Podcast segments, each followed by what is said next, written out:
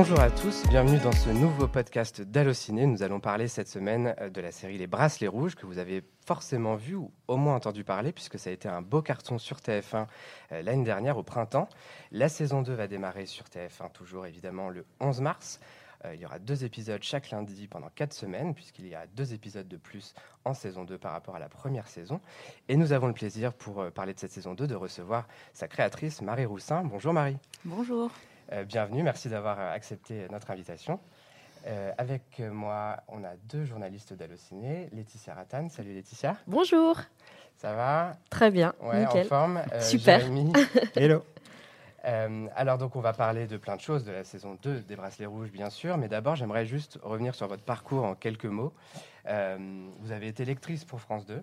Euh, de, de, scripts, j'imagine, de peut-être de livres. de oui, certains romans pour des pistes d'adaptation et certains scénarios, mais je l'ai fait très brièvement. Ça a été vraiment l'histoire de quelques mois. vous êtes assez rapidement devenu donc scénariste. Vous avez écrit pour plein de séries que tout le monde connaît, euh, Les Bleus, Section de recherche, Fais pas ci, fais pas ça, Shérif, Un village français. C'est quand même euh, pas mal, c'est impressionnant.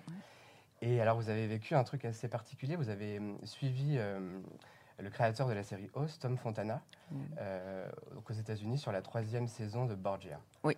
Est-ce que c'est une expérience qui vous a aidé pour travailler sur les bracelets rouges ensuite?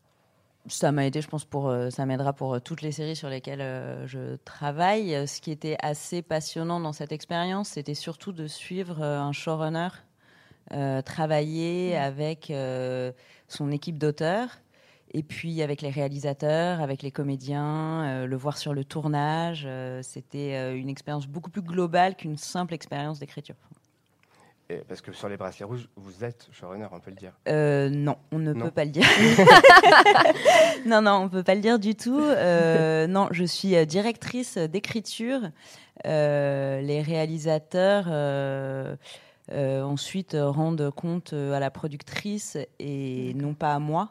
Donc, je ne suis pas showrunner et je ne suis pas. Il n'y a pas une présence systématique de scénaristes sur le plateau. Donc euh, non, il n'y a pas de système de showrunning sur les bracelets rouges. Et vous êtes plusieurs à écrire quand même sur, euh, sur la saison 2 oui, oui, oui, oui. J'ai une équipe d'auteurs. Il y a Juliette Soubrier, Victor Lockwood, Camille Coas euh, sur les six premiers épisodes de la saison 2. Ce sont d'autres auteurs ensuite sur les 7 et 8. et donc, on est une équipe d'auteurs et je, je dirige l'équipe d'auteurs. C'est-à-dire que j'ai choisi les gens euh, que je voulais pour m'entourer. Et on écrit euh, de façon collective euh, les arches. Et, ensuite, je, reprends mmh. l'écriture de chaque épisode. D'accord. Alors, pour revenir un peu en arrière au niveau, de la saison 1, comment vous êtes retrouvé à adapter cette série, qui est donc, je le rappelle, une série catalane, mmh. Espagnole, qui a été adaptée dans plusieurs pays, notamment aux États-Unis. Ça n'a pas très bien marché d'ailleurs. ça a même Enfin, je crois que c'est pas une série que vous appréciez beaucoup. Non, j'ai alors depuis l'année dernière, je n'ai toujours pas regardé tellement plus que le pilote, mais euh, le, pilote m'avait euh, déçu. Euh, je trouvais la série catalane beaucoup plus riche parce que beaucoup plus sincère, et donc je voulais garder à tout prix la sincérité de, enfin cet esprit vraiment que je trouvais dans la série espagnole. Et, et, donc le projet a commencé quand Véronique Marchat est venue, donc la productrice est venue me trouver. Euh, pour me, elle était fan de la série mhm. espagnole et, et elle pensait euh, à TF1. Euh, et voilà, elle est, je, je, je, crois que j'étais connue un peu pour avoir voulu développer des séries avec des ados. Et c'était pas encore facile à l'époque. là, je parle de ça il y a 10 ans, il y a plus de 10 ans quand j'ai commencé. C'était ça, ça n'existait tout simplement pas, hein, des séries avec des ados, point de vue. Et donc, euh, mais j'étais quand même un peu enregistrée comme la fille qui avait envie de faire ça. Mm. Et donc, euh, je pense que c'est pour ça que Véronique euh, est venue, s'est tournée vers moi à ce moment-là. Alors, Jérémy, on va parler du phénomène, revenir sur le phénomène de la saison 1. Est-ce que tu peux nous en dire plus? C'est vrai que ça a été l'une des séries phénomènes de 2018. Je crois 5,7 millions de téléspectateurs en moyenne sur les 6 épisodes sans le replay. des critiques assez unanimes, ce qui n'est pas toujours le cas pour les séries de TF1, ce qui est assez rare quand même que toute la presse soit unanime. Et euh, aussi, je crois que c'est la série la plus recherchée sur Google France en 2018. C'est quand même pas rien. Ah, je savais pas. Devant la Casa des Papels et Good Doctor. Ah, je suis très content. Et euh, pourtant, sur le papier, c'est un pari qui était peut-être pas forcément facile parce qu'on se dit mettre des ados en prime sur TF1, je crois que c'est jamais arrivé. Mm. Euh, L'univers peut paraître anxiogène, même si la série l'est pas. sûr, ouais. Vous aviez peur de l'accueil qu'elle allait être réservée à la série? Euh, oui. Euh, bah, on est toujours euh, un peu inquiet. Après, en fait, l'inquiétude chez moi, elle concernait vraiment le qui allait se mettre devant TF1 euh, Mm. dès le premier épisode. J'étais assez confiante parce que c'est, enfin, j'adore la série et j'étais assez confiante sur le fait que si des gens regardaient le premier épisode, on allait tenir, on allait tenir un public et, et voir peut-être même euh, euh, en gagner au fur et à mesure des épisodes, donc euh, gagner des Ce téléspectateurs. qui est arrivé en plus. Oui, non, mais c'est ça en fait qui est surtout très très rare parce que les chiffres euh, dits de façon brute, en fait, ce qui est hum, très très difficile, c'est de maintenir, de se maintenir au niveau du premier épisode et, et encore plus rare évidemment de, de gagner des, des téléspectateurs. Et ça, euh, enfin moi j'étais vraiment très très très contente de ça.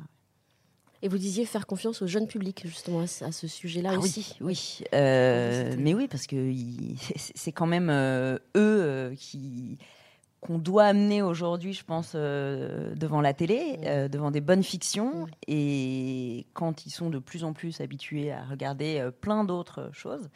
Et. Et euh, je pense, oui, leur faire confiance, faire confiance à leur sensibilité, à leur intelligence, à, voilà.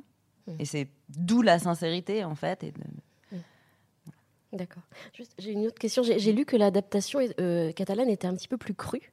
Est-ce que, enfin, vous pourriez nous expliquer en quoi, euh, en quoi elle est plus crue ou en quoi, en quoi la vôtre est moins, est plus, je sais pas, moins crue, on va dire?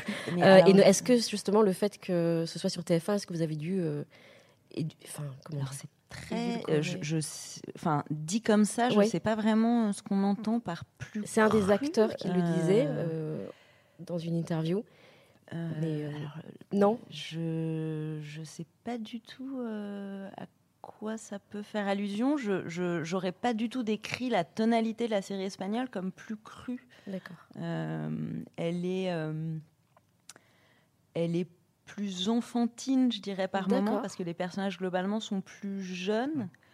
Euh, alors le, le est-ce que c'est dans le traitement de la maladie un peu plus froid Peut-être, Le oui. monde de l'hôpital est peut-être décrit de façon un petit peu euh, plus formelle? Il y a Mhm. peut-être moins d'attachement au personnage du corps médical? Est-ce que c'est ce qu'on entend par plus cru dans, Peut-être dans le rapport du, du traitement de la maladie. Je, je vois oui. que ça, parce que dans le ton, sinon, euh, je, ça me parle pas beaucoup. D'accord. Bon, je- c'était un des acteurs Ouais, qui le disait. non, Donc euh, voilà. Non, mais c'est intéressant. Et justement, à la fin de la saison 1, il se passe un drame. On peut en parler maintenant euh, Oui. avec du recul. Et ça a beaucoup euh, marqué les gens, choqué les gens. Vous pouvez revenir sur ce, ce choix-là Est-ce que c'était compliqué peut-être de faire passer cette idée aussi? Euh, alors euh, non, étonnamment, cette idée est très bien passée. Euh, Ce qui était compliqué, c'était de l'accepter pour Oui, nous, ça, parce ouais. que c'est quand même, on n'a pas du tout envie de se débarrasser d'un personnage comme Sarah quand on écrit. Enfin, on sait que des scènes avec Sarah, euh, on pourra toujours trouver un angle pour qu'elle soit savoureuse ou Mm. touchante ou drôle ou. euh, donc, euh, en tant que scénariste, on n'a pas du tout, du tout envie de tuer euh, Sarah. Et après, euh, il faut savoir faire des sacrifices. Ma première intention, en fait, en écriture de saison 1, c'était de garder Sarah six épisodes de plus. Mais j'imaginais les six premiers épisodes comme une première moitié de saison. Oui. Et je me disais, oui, mais si la deuxième moitié arrive très vite, euh, ce sera pas vraiment une saison 2. Bon, c'était totalement euh, illusoire, puisque euh, pour écrire une saison 2, il fallait le temps de l'écrire. Et, et donc, euh, quand on s'est rendu compte, évidemment, que non, il n'y aurait pas de deuxième partie de saison 1, mais bien une saison 2 qui arriverait sur les écrans un an plus tard, il a fallu avancer, malheureusement, prématurément, Mm. la mort de Sarah, qui était de toute façon prévue pour le coup. D'accord. C'est juste qu'on a accéléré la trajectoire du personnage, en fait. Moi, j'aurais voulu en profiter encore plus, euh, et on a dû, euh, voilà, accélérer tout ça. Euh, En saison 2, euh, il y a plusieurs nouveaux personnages, mais il y en a un en particulier, euh, le personnage de Louise, Mhm. qui peut faire penser dans un premier temps à Sarah, euh, mais qui se révèle assez différente très, très rapidement. Mm. Pouvez-nous dire comment vous avez conçu ce personnage? Alors, je pense que ce qui peut la rapprocher de Sarah, c'est son impertinence. Euh, et c'était pas le- la première caractéristique quand, euh, j'ai créé ce personnage, ce que je voulais, c'était vraiment un rapport avec Clément, mm. qui se joue dès le début sur une différence de de connaissance de l'hôpital, c'est-à-dire que Clément, depuis qu'on le connaît, depuis la saison 1, c'est un peu le vétéran, c'est celui qui est à l'aise dans ce monde. Enfin, malheureux diatre évidemment, mais à l'aise dans ce monde parce qu'il connaît les infirmiers, parce qu'il connaît les, les, routines de l'hôpital. Et, euh, et donc, je trouvais ça amusant. Ce qui n'a jamais bougé, en fait, c'est cette première scène de, rencontre où euh, euh, elle se moque un peu de lui et il la prend pour une bleue et lui dit Bon, écoute, c'est bien mignon tout ce que tu dis, mais en fait, on voit que tu n'as pas passé une seule nuit ici et tu sais pas ce que c'est qu'être une ado à l'hôpital et je, ne souhaite pas que tu vives tout ce que j'ai vécu, mais en tout cas, ne te permet pas de, parler comme ça. Et bon, il découvre qu'il fait euh, complètement fausse route et, et qu'elle connaît ce monde-là euh, depuis encore plus longtemps que lui. Et, et, voilà. Et je trouvais ce rapport-là intéressant, c'est-à-dire euh, donc d'une malade qui connaît ça très très bien, le, enfin, le monde de l'hôpital, et surtout un enjeu totalement différent de tous les autres, c'est qu'il n'y a pas d'enjeu de guérison pour elle. Parce que la mucoviscidose en soi, euh, on n'en guérit pas. L'enjeu est de vivre le mieux possible et le plus longtemps possible, mais on sera toujours euh, malade.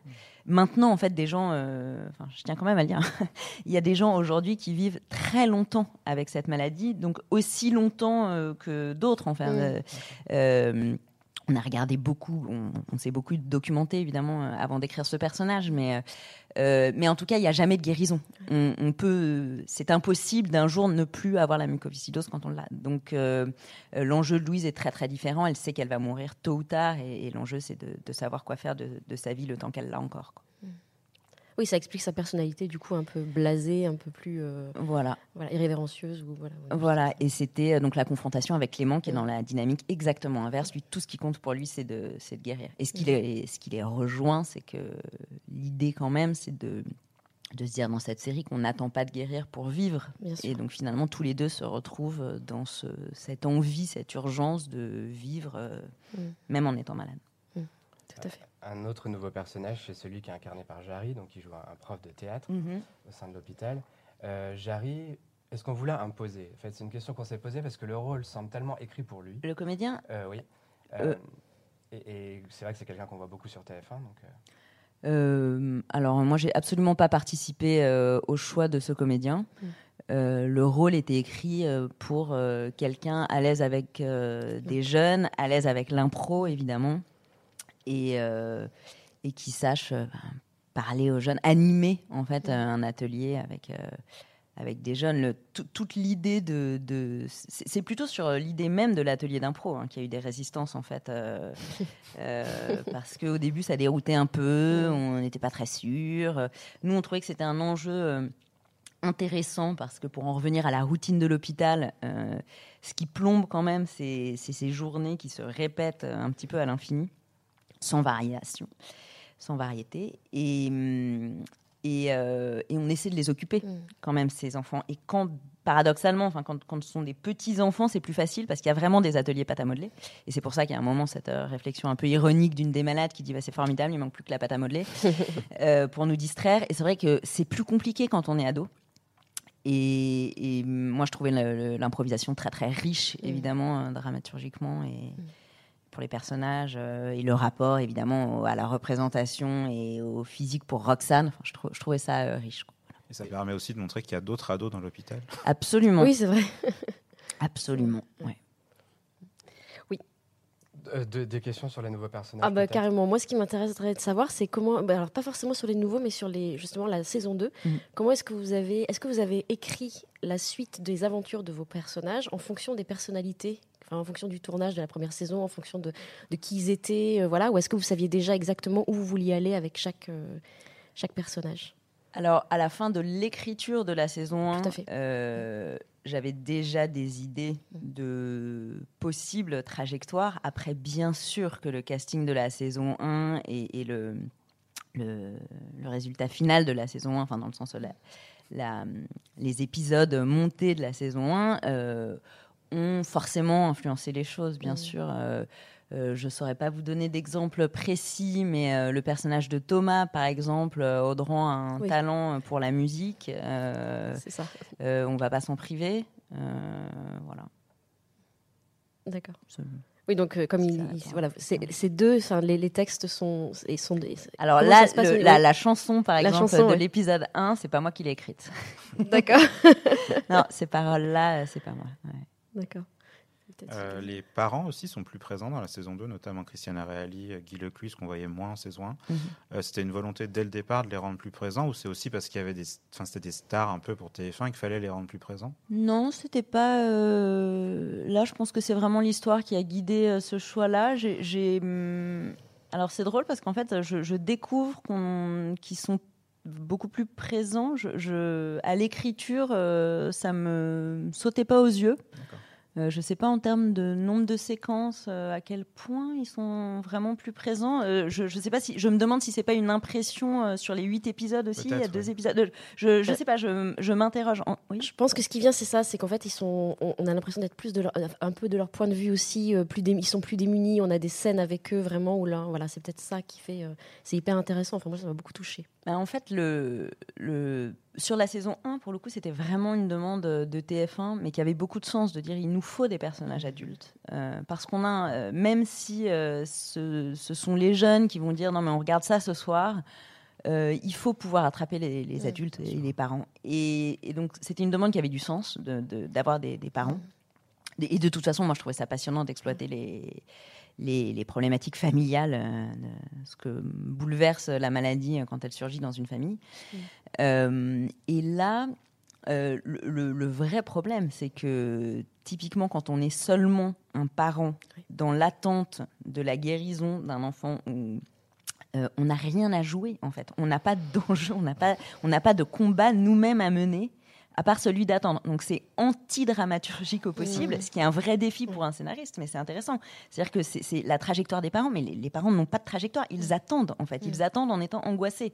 Et donc, si, évidemment, je pense que la, la- la très mauvaise option et le risque, c'est ben, on va leur faire vivre autre chose à côté. Alors, on va partir complètement dans du soap et on va raconter qu'ils divorcent. Et puis, euh, Oui, c'est vrai.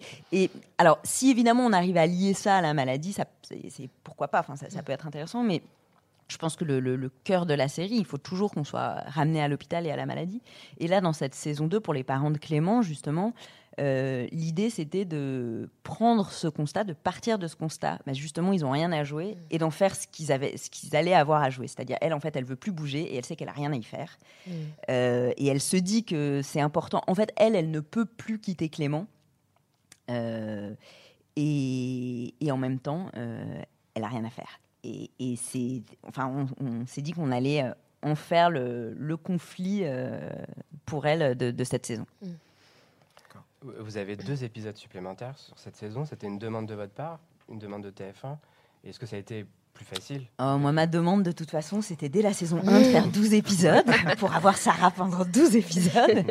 Donc, euh, euh, oui, non, bien sûr, on espérait avoir plus d'épisodes. Euh, ce qui s'est passé, c'est que quand l'écriture de la saison 2 a commencé, euh, TF1 n'était pas complètement sûr de vouloir avoir deux épisodes de plus. Et puis, cette demande est arrivée en cours de route, ce qui n'est pas forcément la façon euh, idéale euh, dont ça aurait pu se passer euh, pour euh, une équipe d'auteurs. Maintenant, c'était quand même une bonne nouvelle et on avait tous envie euh, d'avoir nos personnages deux épisodes de plus. Donc, euh, Et donc ça vous a permis peut-être de développer plus certaines intrigues secondaires, ajouter des choses qui n'étaient pas prévues à la base? Euh, oui, de, de- oui, de un peu plus développer les personnages, je Mhm. dirais, euh, et, et certaines intrigues. ouais. Et leur maladie aussi. Enfin, je trouve que dans cette saison, on va vraiment plus loin, de ce, que ce soit, oui, dans la maladie, euh, dans l'anorexie, euh, voilà, dans le, enfin, on va plus loin dans chaque, chacune des maladies. Et il y a une vraie tension autour de chacune de ces maladies et de l'issue de chacune de ces maladies. Euh, D'autant plus que maintenant, on sait que depuis, euh, depuis la saison 1, que voilà, qu'on peut perdre des, des Mm. personnages. Donc il y a une vraie tension, je trouve, dans cette.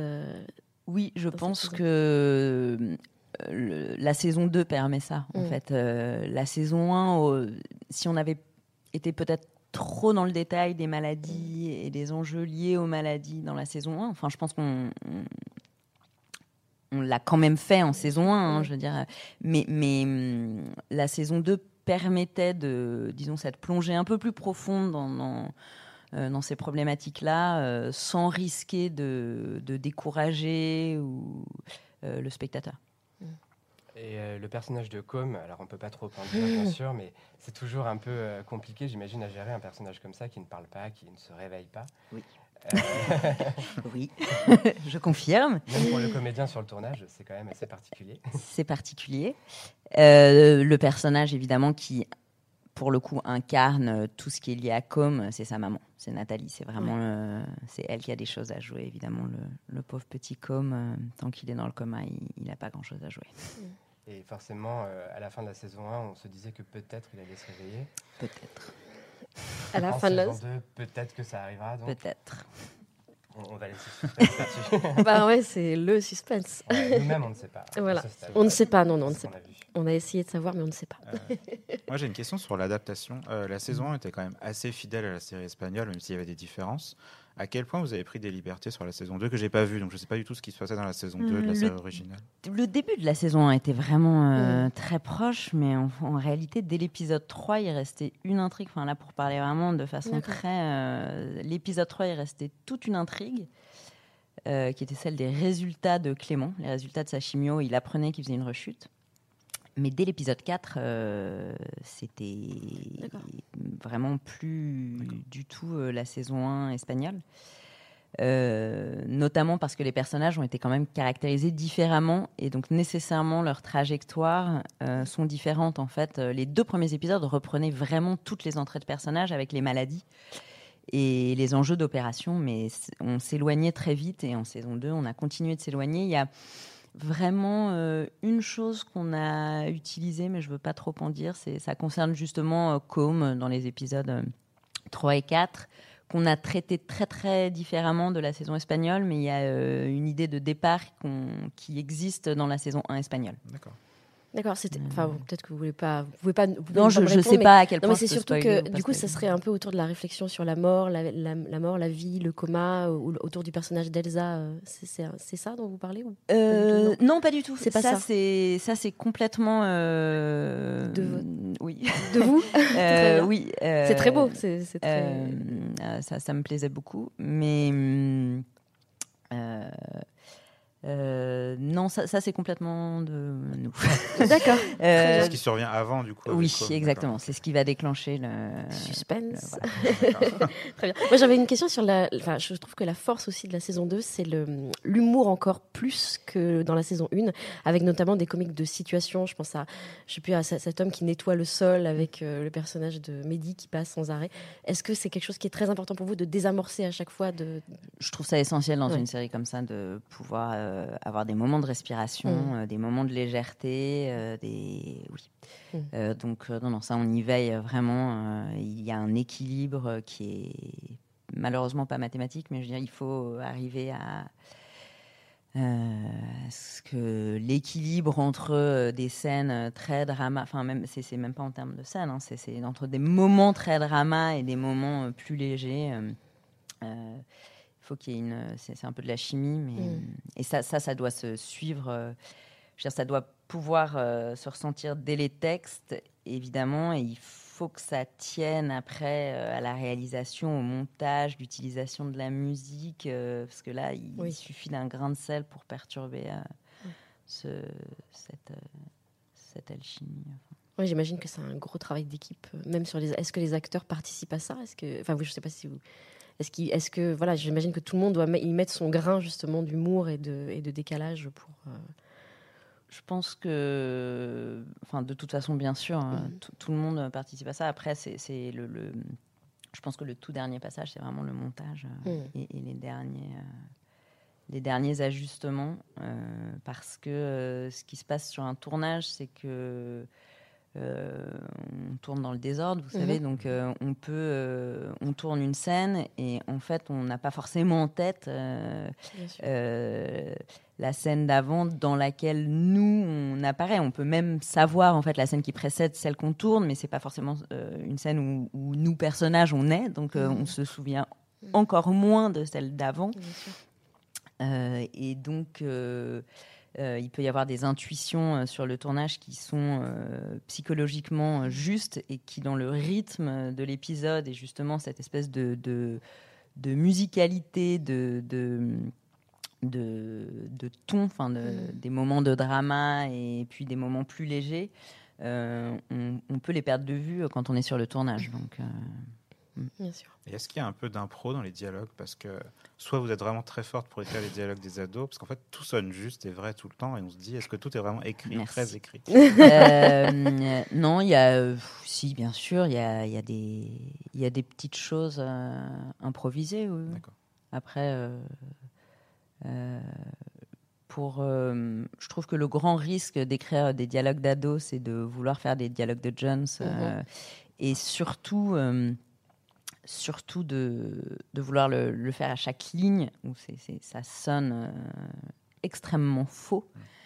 Euh, je pense que après, si c'est l'histoire de changer un mot, euh, évidemment que si un ado dit non, mais on dirait plutôt ça, alors là, Mm. bien sûr, c'est- justement eux qui ont le dernier mot à ce niveau-là. Après, euh, on a quand même des, des- des comédiens euh, formidables qui jouent euh, beaucoup les textes et, et qui restent quand même très fidèles au texte. D'accord. J'ai eu l'impression qu'il y avait un peu plus de scènes d'extérieur. Est-ce que je me trompe? J'ai pas compté. j'ai pas compté en écrivant et j'ai pas compté euh, après sur le plan de travail, donc je ne sais pas. C'est pas quelque chose qu'on vous a demandé en tout cas particulièrement? Non, pas particulièrement. Euh, dans la saison 1, on avait. euh, c'était presque plus par épisode, c'est-à-dire qu'on avait un épisode 4 où on allait avoir une grande intrigue euh, avec une sortie à la plage. Et ça, on savait que ça allait être un épisode de respiration, vraiment. Sur la saison 2, ça s'est pas forcément joué comme ça. euh, euh, je pense que c'est. Voilà. ouais. Alors la question se pose forcément. Oui. Jérémy, est-ce qu'on aura une saison 3 ou Ouais, pas parce qu'en fait, euh, ah, il y en aura une, d'accord. Euh, Ah, mais c'est génial. Non, mais attendez, vous a- vous rendez pas a- compte, vous dites ça comme ça. On n'a pas vu la fin de la saison, mais c'est vrai qu'on a un peu l'impression que toutes ces trajectoires vont se terminer et que c'est peut-être la fin de quelque chose et que s'il y a une saison 3, ce sera avec des nouveaux personnages et plus avec ceux-ci. Alors, ce n'est pas moi qui vais écrire la, la saison 3, car euh, Wow. après euh, deux saisons, euh, moi, j'ai j'ai tiré ma, ma révérence euh, avec cette série euh, que j'adore et je pense qu'il faut euh, laisser la place à d'autres euh, de continuer. Donc, c'est pas moi qui vais écrire la saison 3, donc je, je laisserai d'autres auteurs s'exprimer l'année prochaine. Mais, mais c'est une très belle série, donc je pense qu'on a tous envie qu'il y ait une saison 3. ouais. Hmm. Vous avez déjà d'autres projets avec TF1 ou d'autres? Oui. Oui. Vous pouvez nous en dire un tout petit peu? Est-ce que c'est dans le même esprit? Est-ce que c'est avec des ados ou- Euh, Il y a un projet, en effet, avec des ados, mais euh, alors c'est un projet que j'ai écrit il y a sept ans. Euh, donc, euh, on va voir. Pour le moment, c'est du développement. Il n'est pas encore greenlighté. donc, Vous avez le sentiment que finalement, ce que vous vouliez faire il y a des années qui était impossible, maintenant, ça l'est possi- c'est possible? Oui, alors euh, je ne sais pas si la série que je développe en ce moment avec des ados euh, serait possible euh, sur TF1 quand même. Enfin, Mhm. je, là, là c'est pour une nouvelle plateforme, c'est pour Amazon. Il y a, il y a de, enfin, ce qui est certain, c'est qu'il y a évidemment un public ado. Et euh, ce qui était impossible il y a quelques années est possible aujourd'hui, euh, même sur TF1. Et les, brace- les bracelets rouges euh, en sont la preuve. Après, euh, là, il se trouve que j'écris euh, pour un autre diffuseur. mais- D'accord. Et Vous disiez donc que vous- ça y est, vous n'écrivez plus donc pour la saison 3. Mm. Euh, comment est-ce, enfin, est-ce que vous pouvez nous dire quelque chose sur la fin de cette saison 2 Je sais pas, qu'est-ce que vous pourriez nous dire euh, qui... Non. Sans- non, mais je sais pas. un Non. mot, quelque chose? Non, je ne sais pas. Un quelque chose Ah non. euh, non, rien du tout. Bah, Ce sera rien du aussi tout. dramatique que la saison 1. Ah voilà. Ah, il Posons- faut posons des regarder. questions. Il faut regarder. non, non, je ne dis rien sur la fin de la saison 2. Bon, on a hâte de voir tout ça. Ah oui. oh oui. Merci beaucoup, Marie. Je vous en prie. Euh, Merci à vous. Je le rappelle, Les Bracelets Rouges saison 2, ça commence sur TF1 le 11 mars, deux épisodes chaque lundi.